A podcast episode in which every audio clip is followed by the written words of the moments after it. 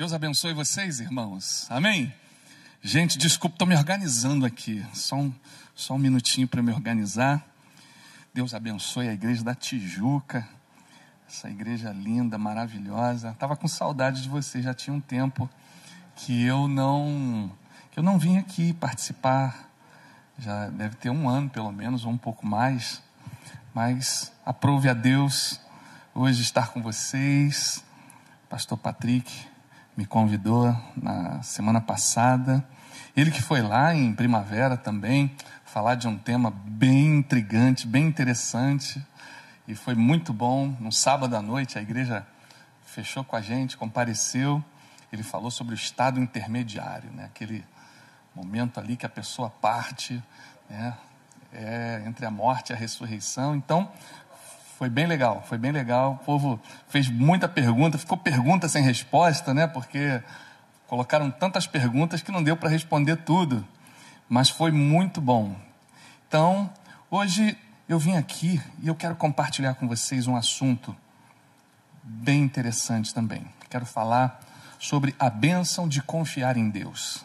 Você está precisando renovar sua confiança no Senhor? Eu não sei, mas você sabe.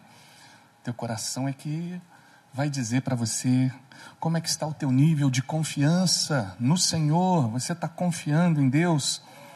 Então a gente precisa confiar no Senhor. Nós precisamos renovar essa nossa confiança no Senhor, até porque a confiança ela deve ser permanente na vida do crente. Homens, grandes homens de Deus, passaram por momentos em que eles perderam a sua confiança no Senhor. Você lembra de Elias? Depois daquele grande milagre, daquela grande bênção, da vitória em cima daqueles profetas todos, dos 850 profetas, ele recebe uma ameaça de Jezabel e aquilo dá um baque na fé de Elias, ele perde aquela confiança que parecia inabalável, então ele foge da presença de Jezabel com medo daquela ameaça. Então ali a confiança de Elias no Deus que se manifestou ali naquele altar com fogo que desceu do céu, ele perdeu aquela confiança e ele então vai se refugiar para longe da presença de Jezabel. Né? Então, grandes homens de Deus passam por crises, onde deixam até de confiar. Então, não importa se você tem um mês de, de, de, de convertido, 15 anos, 30 anos, nós precisamos sempre renovar a nossa confiança no Senhor. Por quê? Salmo 125, 1 diz o quê? Os que confiam no Senhor são como monte de Sião que não se abalam, permanece para sempre. Amém? Então, vamos ler o texto que está em Jeremias 17, de 1 até o 10. Abre aí a tua Bíblia no livro de Jeremias. A gente vai fazer aqui uma introdução, mas depois a gente vai chegar no cerne da questão. Vocês que estão nos acompanhando aí no YouTube também. Abre a tua Bíblia aí, teu celular, em Jeremias 17. O tema da mensagem é a bênção de confiar em Deus. É uma bênção confiar em Deus, irmãos. Podemos ler? Amém. Então o texto diz assim: O pecado de Judá está escrito como um ponteiro de ferro e com diamante pontiagudo gravado na tábua do seu coração e nas pontas dos, teu, dos seus altares. Seus filhos se lembram dos seus altares e dos seus postes ídolos junto às árvores frondosas sobre os altos outeiros. Ó monte do campo, os teus bens e todos os teus tesouros darei por presa, como também os teus altos por causa do pecado em todos os teus territórios. Assim, por ti mesmo. Te privarás da tua herança que te dei, e far-te-ei servir os teus inimigos na terra que não conheces, porque o fogo que acendestes na minha ira arderá para sempre. Assim diz o Senhor: Maldito o homem que confia no homem, que faz da carne mortal o seu braço e aparta o seu coração do Senhor, porque será como arbusto solitário no deserto e não verá quando vier o bem. Antes, morará nos lugares secos do deserto, da terra salgada e inabitável. Bendito o homem que confia no Senhor e cuja esperança é o Senhor, porque ele é como árvore plantada junto às águas, que estende as suas raízes para o ribeiro e não receia quando vem o calor, mas a sua folha fica verde, e no ano da sequidão não se perturba, nem deixa de dar fruto. Enganoso é o coração, mais do que todas as coisas, e desesperadamente corrupto. Quem o conhecerá? Eu, o Senhor, esquadrinho o coração, eu provo os pensamentos, e isto para dar a cada um segundo o seu proceder, segundo o fruto das suas ações. Somente até aí. Vamos orar mais uma vez. Senhor Jesus, muito obrigado pelos momentos maravilhosos de louvor, momento aqui de oração. Muito obrigado, meu Deus, por tudo aquilo que o Senhor já falou aos nossos corações até aqui. Nesse momento, nós pedimos que o Senhor continue falando, ministrando aos nossos corações, agora através da palavra, através da mensagem pregada, que o Senhor possa abençoar cada coração e nessa noite nos estimula, nos ensina, ó Deus, nos renova na bênção de confiar em Ti, Jesus. Nós queremos sair daqui confiando mais em Ti, Senhor. Se alguém aqui está com a sua confiança abalada, que o Senhor abençoe nesta noite e renove a confiança do teu servo em ti e na tua palavra. Essa é a nossa oração. Abençoa aqueles que estão nos ouvindo também pela internet, para que tenham, ó Deus, renovadas em seus corações a confiança no Deus vivo, a confiança no nome poderoso de Jesus. Nesta noite é o que nós te pedimos. Amém. Amém. Entrega o teu caminho ao Senhor, confia nele e o mais ele fará. Irmãos, a palavra de Deus está cheia, está repleta de mensagens, de versículos, de textos que nos estimulam a confiar no Senhor, a confiar em Deus, a confiar em Jesus. Então, o mundo que a gente está vivendo vive uma crise de confiança, confiança nos relacionamentos. Dificilmente a gente confia assim nas pessoas logo de pronto, conheceu, confia, né? a gente já está assim meio com o pé atrás sempre que conhece alguém, nunca confia logo de primeira.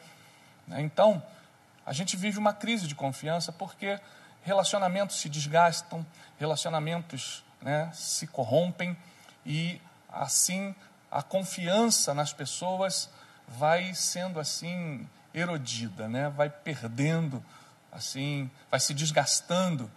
E o mundo vive uma crise de confiança. Então, é, a gente pode dizer que é uma bênção ter alguém em quem confiar.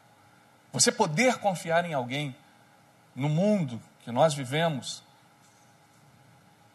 dentro de todas as situações que nós entendemos que são situações assim que nos trazem assim desconfiança das pessoas por tudo que a gente sabe, por tudo que a gente ouve. É uma bênção poder confiar em alguém. E principalmente se esse alguém é Jesus. Então, nessa noite, eu quero estimular você a confiar em Jesus. Quem lembra daquela canção que falava assim, que diz assim: Vitória a Deus dará a mim, eu sei Vitória a Deus dará a mim, eu sei. Se eu andar em Sua luz, confiar só em Jesus, vitória a Deus dará a mim, eu sei. Muita gente hoje quer receber as bênçãos de Deus, mas não quer confiar em Jesus confiar no Deus da bênção, que é somente extrair, colher as bênçãos, mas confiar em Jesus é muito mais do que querer só as bênçãos de Deus. Vai muito além. Então, confiança é algo que precisa ser cultivada em todas as fases e épocas da vida. Nós precisamos confiar em alguém. E em momentos bons e maus da vida, nós precisamos sim ter alguém em quem confiar. Nós que somos casados, confiamos nos nossos cônjuges. Precisamos ter essa confiança nessa pessoa que vive conosco, que vive próxima a nós. Os filhos precisam confiar em seus pais. Enfim, nós precisamos ter alguém em quem confiar. Então, Confiar em Deus deve ser um exercício permanente na vida do crente, meus irmãos. Porque o texto que nós lemos diz o quê? Que bendito é o homem que confia no Senhor. Então, nós vamos olhar para a vida de Jeremias e vamos ver que Jeremias viveu os bons tempos do rei Josias. Foi um rei confiável, um rei cuja palavra de Deus diz que ele fez o que era bom e reto aos olhos do Senhor. Foi um rei reformador, restaurador do culto a Deus. Fez coisas boas, restaurou o culto lá em Judá, fez grandes coisas. Deus abençoou a vida de Josias. Jeremias viveu nessa época, uma época em que havia alguém no governo de confiança, confiável. E aí, o que aconteceu? Josias, mesmo Josias sendo um bom rei, um rei confiável, ele deixou aquela autoconfiança tomar o seu coração e ele se envolveu numa guerra inútil com o Egito e acabou morrendo nas mãos de Faraó Neco. E aí, aqueles que o sucederam não foram tão bem-sucedidos em governar, confiando em Deus. E aí, Jeremias passou a viver momentos, como profeta, momentos difíceis, porque esses homens, esses reis que sucederam Josias, foram reis que fizeram o que era mal aos olhos do Senhor, que levaram o povo à idolatria, à apostasia, e tempos ruins começaram a tomar forma na realidade do povo de Judá. Então, meus irmãos, os, os sucessores de Josias levaram Judá à apostasia. E aí, enquanto isso, no cenário internacional, o que, que acontecia? acontecia a queda da Assíria. E com a queda da Assíria, a ascensão da Babilônia. O povo de Judá, e aliás, todas as outras nações, tinham uma aversão à Assíria. Não gostavam porque a Assíria era uma nação maligna, era uma nação cruel, era uma nação que, quando conquistava os seus inimigos, eles os torturavam, eles esfolavam, decapitavam, empalavam, faziam assim coisas terríveis. E as outras nações não gostavam, e, e, e Israel, Judá, principalmente porque a Assíria já havia dado fim em Israel, no Reino do Norte. Então, eles entenderam essa queda da Assíria como algo em que eles poderiam confiar, porque agora haveria paz, caiu esse império, caiu a Assíria, nós vamos poder viver momentos de paz, momentos de tranquilidade. E aí eles ficaram tão confiantes que acharam que poderiam até resistir à Babilônia. E Deus já vinha usando os seus profetas para dizer que ele iria levar Judá em cativeiro por causa da sua desobediência, por causa da sua idolatria. E tudo isso Deus já vinha falando, usando Jeremias, usando outros profetas.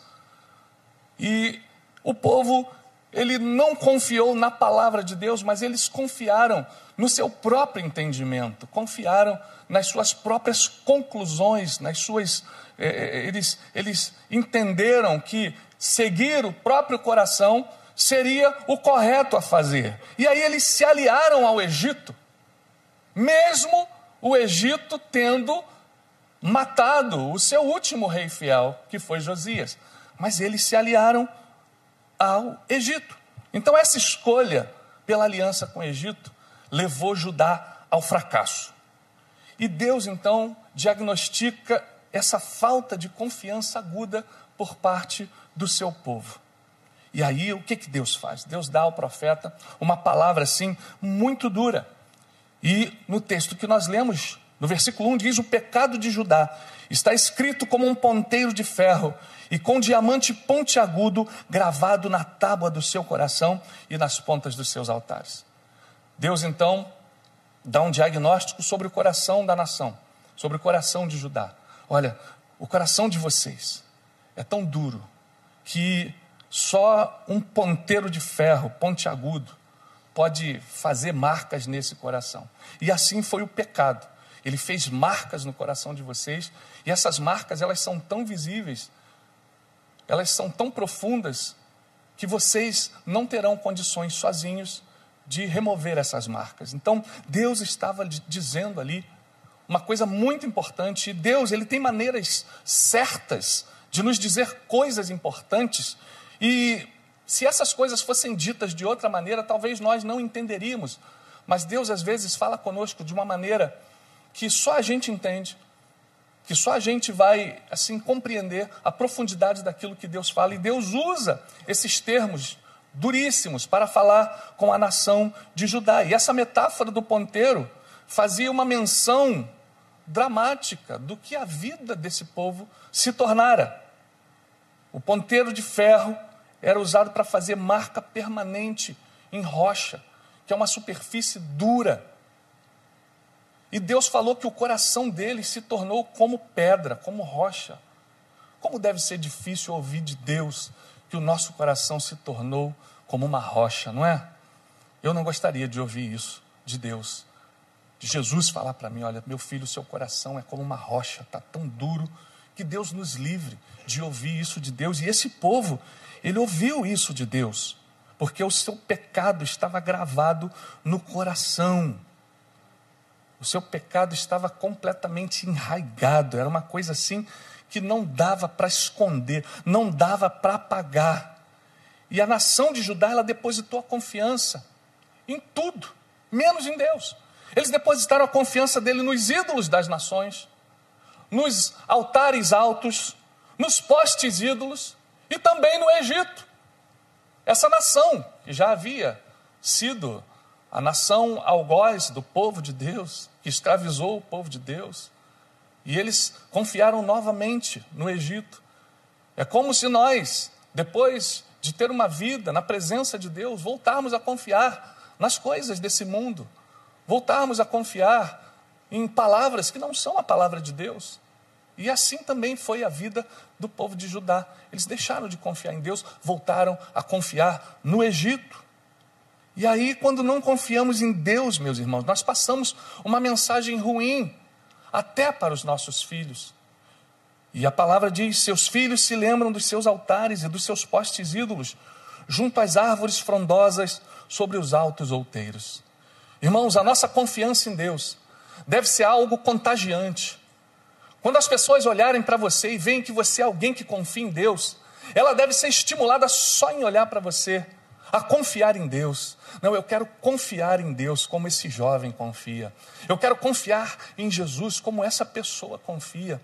Irmãos, uma vez alguém na faculdade, é, era um rapaz assim, que ele se dizia ateu, e eu convivia com ele é, na, fazendo ali as matérias do curso.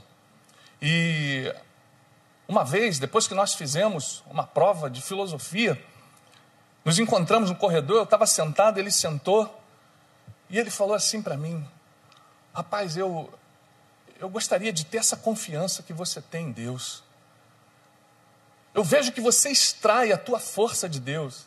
Irmão, nem eu acreditava tanto em mim quanto, quanto ele me falou. Nem eu me via assim. E ele, e ele viu aquilo em mim, ele falou: Eu vejo que você extrai a tua força de Deus. Então, quando nós confiamos no Senhor, mesmo a gente se sentindo fraco, irmãos, as pessoas verão essa luz brilhando em nós, a luz daqueles que confiam em Jesus, que confiam no Senhor. Então, confiar em Deus vai fazer com que outras pessoas, e principalmente aquelas pessoas que estão próximas a nós, se sintam estimuladas, contagiadas em confiar no Senhor. Poxa, a confiança dele em Jesus é tão grande que eu vou junto, eu vou nessa com ele, eu vou confiar também. Irmãos, nós precisamos confiar em Deus, para que outras pessoas também sejam contagiadas por essa confiança. A bênção de confiar em Deus.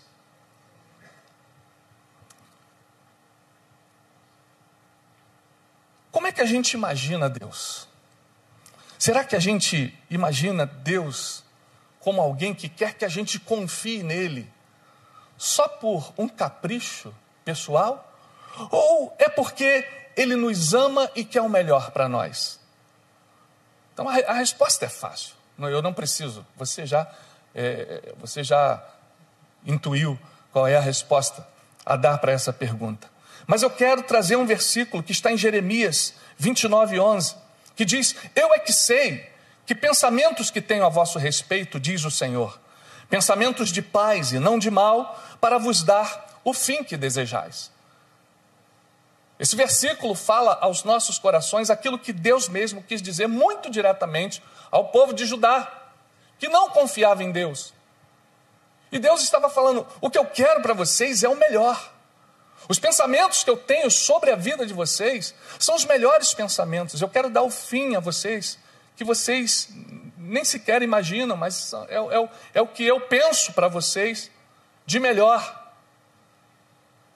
E aí, nós aqui entendemos que confiar em Deus, mesmo ainda sem saber o que vai acontecer, vale a pena. Vale a pena porque Ele faz infinitamente mais do que aquilo que nós pedimos ou pensamos, irmãos. Isso me estimula a confiar em Deus, a confiar na palavra de Deus mesmo sem saber, mesmo ainda não sendo revelado o que vai acontecer no meu futuro, eu posso cantar que o meu futuro está nas mãos do meu Jesus, que vivo está.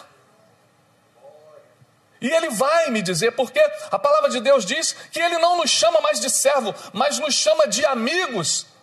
Porque o, o, o servo, ele não sabe o que faz o seu senhor, mas o amigo, ele compartilha, ele fala, então você pode confiar que no tempo certo, Deus vai trazendo para você aquilo que Ele tem como plano perfeito, como boa vontade perfeita e agradável para a sua vida.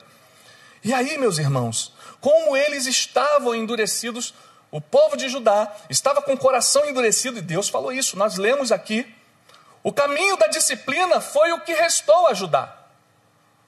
A Bíblia nos ensina também que Deus disciplina a quem ama.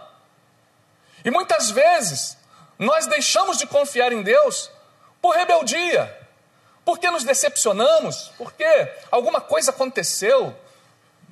Ao nos relacionarmos na igreja, alguém falou alguma coisa que a gente não gostou, e a gente vai ficando rebelde, coração duro, não quer mais saber de igreja, não quer mais saber de Deus, da palavra de Deus, porque se decepcionou com homens.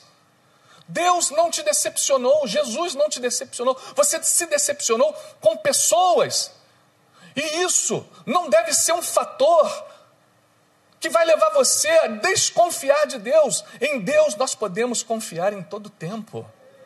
Não é porque o homem nos decepcionou que vamos deixar de confiar em Deus. Hebreus 12:7 diz: "Suportem as dificuldades, recebendo-as como disciplina. Deus os trata como filhos, pois qual filho que não é disciplinado por seu pai. Deus disciplina aqueles a quem Ele ama. E muitas vezes nós estamos passando por alguns momentos difíceis, alguns momentos assim truncados da nossa vida, porque Deus está nos ensinando, Ele está nos disciplinando, está nos mostrando algo, alguma coisa precisa mudar no nosso coração, na nossa vida, no nosso jeito de ser, hábitos que precisam ser deixados para que novos hábitos, aquele que está em Cristo é nova criatura, as coisas velhas vão passando e tudo precisa ir se fazendo novo à medida que caminhamos com Jesus, meus irmãos. E isso vai aumentando a nossa confiança em Deus. Então, Deus mostrou para esse povo que a perda dos bens e da herança deles, e nós lemos isso, está vinculada à própria postura do povo. Às vezes, nós perdemos, nós deixamos de ganhar, perdemos oportunidades, porque não confiamos em Deus. Confiamos no nosso próprio braço, na nossa própria intuição, no nosso achismo. Ah, eu acho que deve ser assim. Quando Deus está direcionando de outra forma, quando Deus está falando diferente. E quando a gente percebe, a gente já está envolvido em situações em que não deveríamos estar porque não confiamos na palavra de Deus. Certa vez eu estava, estava bem empregado, estava ganhando para um recém-formado.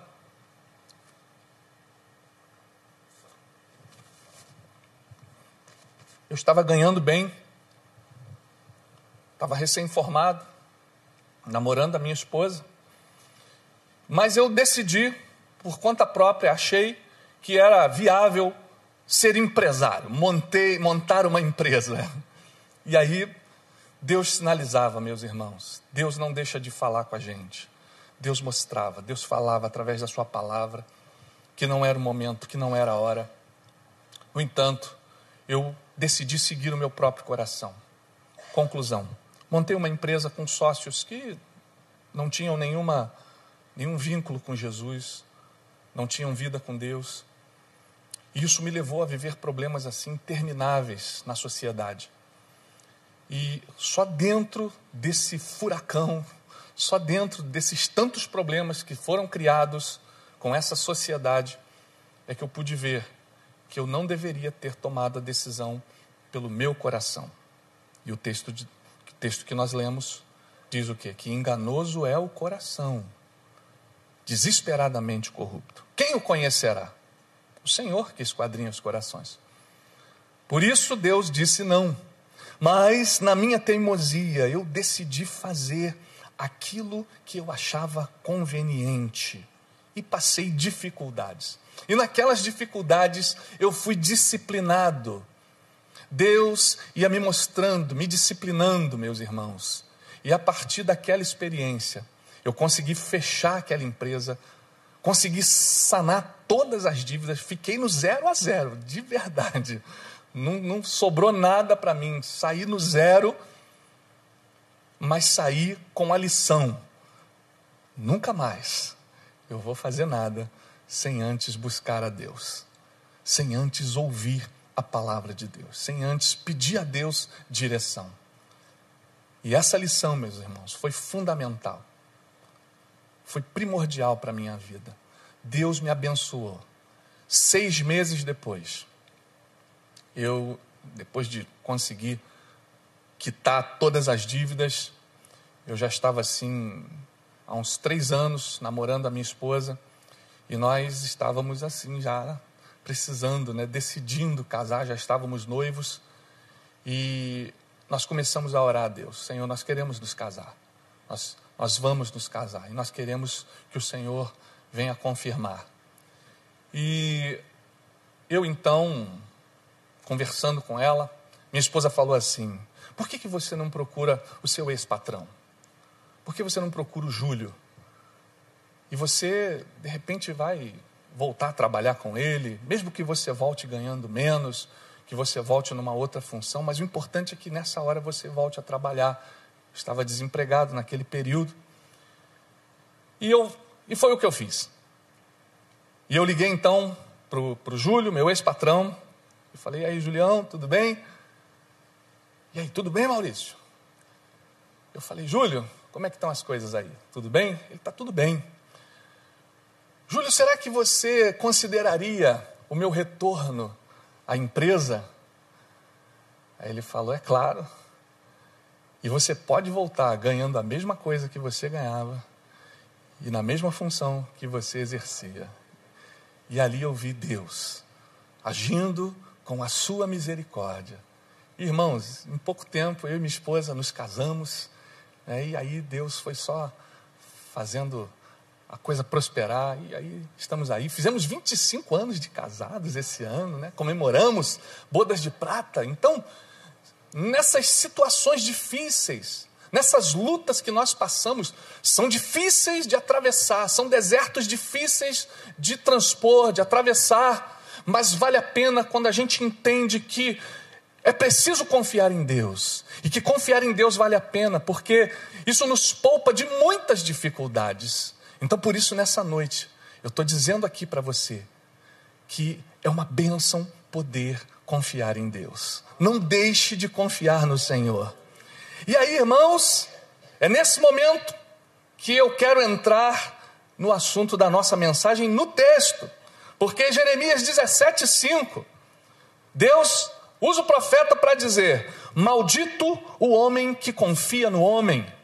Então Deus usa essa linguagem dramática para mostrar ao povo que quando você se desliga da fonte e passa a confiar em seus próprios planos, o que, que vai acontecer? Você não resolve o problema, muito pelo contrário, você cria outros até. E o povo de Judá criou vários problemas para eles mesmos. Judá é como a pessoa que não confia em Deus, que não desfruta do melhor conselho, da melhor resposta. faz do seu próprio parecer a resposta final. E a palavra de Deus vai dizer o que? Que a resposta certa vem dos lábios do Senhor. E eu preciso ouvir a Deus. Milton Nascimento escreveu uma música chamada Travessia. E ele fala assim: Olha, já não sonho, hoje faço com o meu braço meu viver. Eu acho essa música linda, mas essa mensagem não serve para nós. Eu não posso com o meu braço, porque o texto vai dizer: porque é, é, é, maldito é o homem que confia no homem, que faz da carne mortal o seu braço e aparta o seu coração do Senhor. Então, essa mensagem, meus irmãos, ela não serve para nós, ela não serve para a minha vida, apesar de ser uma canção bonita. Deixar de confiar em Deus pode nos levar a lugares de solidão, lugares solitários como o deserto. E Jeremias 17,6 diz: Porque ele será como o arbusto solitário no deserto, e não verá quando vier o bem, antes morará nos lugares secos do deserto, na terra salgada e inabitável. Deus compara aquele que não confia no Senhor com esse arbusto solitário que vive no deserto. E esse arbusto solitário, ele tem aquela aparência pobre, mirrada, de poucas folhas, né? É aquela plantinha que sai ali do meio da terra e fica ali só com aquelas poucas folhinhas, essa aparência assim tão é tão pobrezinha. E o que, que acontece com esse arbusto? Ele sofre com as cabras selvagens. Ele sofria com as cabras selvagens que arrancavam as suas poucas folhas. Então, aquele que, aquele, aquele que não confia no Senhor é como esse arbusto solitário no deserto, que tem aquela folhinha, mas a cabra vem e come aquela pouca folhinha que ela apresenta. E aí a sua vida não prospera, não cresce, ela não se desenvolve. Assim é o homem que não confia no Senhor. Ele é comparado a esse arbusto. A perspectiva é assim: estar solitário e ainda ter a sua esperança destruída, esperança de crescimento destruída. Assim é aquele que não confia no Senhor. E o texto vai dizendo mais: que ele não consegue discernir nem quando vem o bem, o que, que acontece? A indiferença toma conta do coração dele, ele não consegue ver, ele não confia no Senhor, ele se torna uma pessoa pessimista. Mesmo quando as coisas estão difíceis, eu preciso olhar para as circunstâncias com esperança, com expectativa, sabendo que Deus é um Deus de milagres, Ele é o Deus do impossível, Ele pode mudar o cenário a qualquer momento. E quando eu começo a murmurar, a reclamar, eu estou dizendo para Deus que eu não confio no seu poder, que eu não confio na sua palavra. Então você está entendendo que a sua atitude precisa ser diferente. Se você está vivendo um momento difícil, um momento, eh, uma circunstância desfavorável, hoje eu quero estimular você a confessar a bênção de Deus na tua vida. Mesmo que você veja que as coisas estão caminhando na direção contrária, que você possa confiar em Deus e dizer: Deus está comigo, Ele está no controle, Deus vai fazer o melhor. Os que confiam no Senhor são como o monte de Sião, que não se abalam, que não se abala, mas permanece. Mas aquele que deixa de confiar em Deus, as bênçãos são derramadas e ele não percebe. Porque ele se tornou como esse arbusto solitário no deserto. As folhas dele são arrancadas. Ele não consegue crescer, ele não consegue se desenvolver, ele não consegue perceber as bênçãos, por mais simples que sejam na vida dele. E nós precisamos perceber Deus nos detalhes mínimos da nossa vida. O fato de você estar aqui hoje, o fato de você estar tendo a oportunidade de ouvir um louvor abençoado, uma palavra abençoada, significa que Deus está cuidando de você. Ele está ministrando ao teu coração nessa noite, para que você saia daqui com um novo parecer da sua vida, com uma nova esperança. O novo de Deus vai começar a se apresentar, a se levantar diante de você, Não importa o que está acontecendo agora, eu confio no Senhor. Eu sei que o meu Deus é poderoso para fazer muito mais do que aquilo que eu até estou vendo. Ah, bem-aventurado aquele que não vê e crê. Foi o que Jesus disse para Tomé: Tomé, você só creu porque você viu, mas bem-aventurado será aquele que não vai ver, mas vai crer. Vai crer no meu nome, vai crer no meu sacrifício lá na cruz. E você é bem-aventurado, você precisa ver a bênção de Deus no detalhe de que hoje você está na presença de Deus. E Deus está te ensinando, Deus está te moldando, Deus está te aperfeiçoando. E se você está passando por um momento difícil, você está sendo aperfeiçoado, está sendo moldado, lapidado por Deus. E Deus vai fazer o melhor na sua vida. Perceba como é bênção você poder orar, dobrar o seu joelho. A bênção da oração, a bênção da comunhão, ter comunhão. Há pessoas hoje que estão se privando da comunhão. E o arbusto, ele é o que? Solitário. Você não pode se isolar. Não seja um arbusto solitário. Mas lance a sua vida na comunhão. Porque na comunhão Deus ordena a sua bênção. E você está precisando da bênção e de repente está se isolando. Não se isole. A bênção de Deus é para você, mas você precisa confiar em Deus. Deus falou o que aqui? Que maldito é o homem que confia no homem. Porém, há um contraponto, há um contraste. Um contraste que nos leva a confiar em Deus. Se maldito é o homem que não confia no Senhor, logo bendito é o homem que confia no Senhor e cuja esperança é o Senhor. E aí é onde nós vamos ver a bênção maravilhosa que é confiar em Deus. Porque o texto diz que ele é como árvore plantada junto às águas que estende as suas raízes para o ribeiro e não receia quando vem o calor, mas a sua folha fica verde e no ano da sequidão não se perturba nem deixa de dar fruto. Esse é o homem que confia, a pessoa, a mulher, aquele que confia no Senhor, é como árvore plantada junto às águas, e esse ribeiro é Jesus Cristo, irmãos. Esse rio maravilhoso de Deus é Jesus, e quando você é essa árvore que está plantada junto ao ribeiro, você está sendo esse homem, essa pessoa bendita que confia no Senhor, cuja esperança é o Senhor. Você não espera mais nos homens, nas circunstâncias. Quantas pessoas se decepcionaram? Porque confiaram no governo, confiaram, colocaram a sua esperança em homens e se decepcionaram. E hoje nós estamos vivendo um momento em que nós precisamos confiar em Deus, em que nós precisamos confiar no Senhor para que nós sejamos como essa árvore plantada junto às águas, que estende as suas raízes para o ribeiro. E o que, que acontece? Não receia quando vem o calor. O que é o calor?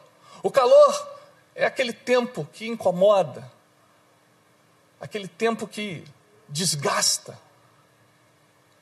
O calor, eu, eu particularmente prefiro esse período que a gente está né, tá vivendo, friozinho, um tempo mais ameno. O calor, irmãos, desgasta, é difícil. E quando nós somos essa árvore plantada junto às águas, a gente não receia quando vem o calor. O calor das tribulações, o calor das lutas, das tentações. O texto diz que a nossa folha continua verde. A nossa folha, as folhas da árvore, é como os louvores que nós consagramos a Deus. Significa que mesmo você passando por dificuldade, você consegue agradecer a Deus, consegue louvar a Deus. As suas folhas continuam verdes, porque Está difícil, você está passando por lutas, mas você consegue louvar a Deus, você consegue agradecer a Deus, você consegue orar. Assim é o homem que confia no Senhor, ele estende as suas raízes para o ribeiro, as suas folhas continuam verdes. E no ano de sequidão, no ano de crise, o texto diz que ele não se perturba e nem deixa de dar frutos.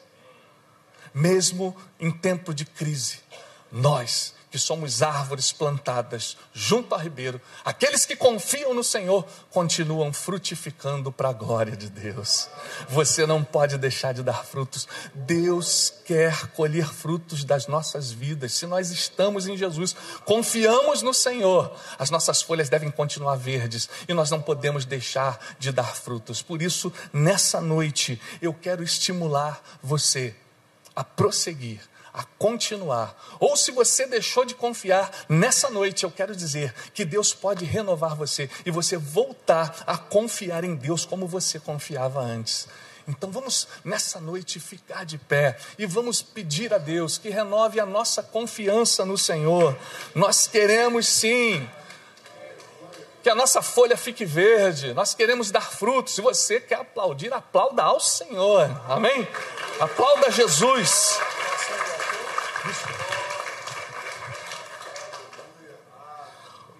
Arbusto ele não dá fruto.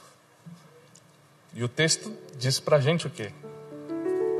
Que ele só dá uma folhinha meio michuruca, meio pequenininha. E as cabras selvagens ainda vêm, ainda come aquela folha. Esse é aquele que não confia no Senhor, o diagnóstico de quem não confia em Deus. Mas que nessa noite Deus possa me transformar nessa árvore frutífera. Que mesmo no tempo de seca minha folha continua verde. E eu continuo dando fruto. Lembra quando Jesus chegou diante de uma figueira e ele não achou fruto nela? E ele queria achar fruto naquela figueira. Não era tempo. Mas o que Jesus estava querendo dizer para os discípulos e dizer para nós é que em todo tempo nós devemos frutificar para Deus. Seja em tempos de bonança, seja em tempos difíceis, eu preciso estar plantado junto ao ribeiro, que é Jesus. Minhas raízes precisam estar aprofundadas em Deus, para que eu possa extrair a minha força desse ribeiro maravilhoso, desse rio de Deus se você está precisando nessa noite se fortalecer em Deus, confiar mais em Deus, eu quero colocar aqui o altar para que você venha e se coloque diante do Senhor. Se você tem uma situação específica em que você precisa depositar a tua confiança em Deus para essa situação, eu quero convidar você também para que você coloque diante do Senhor.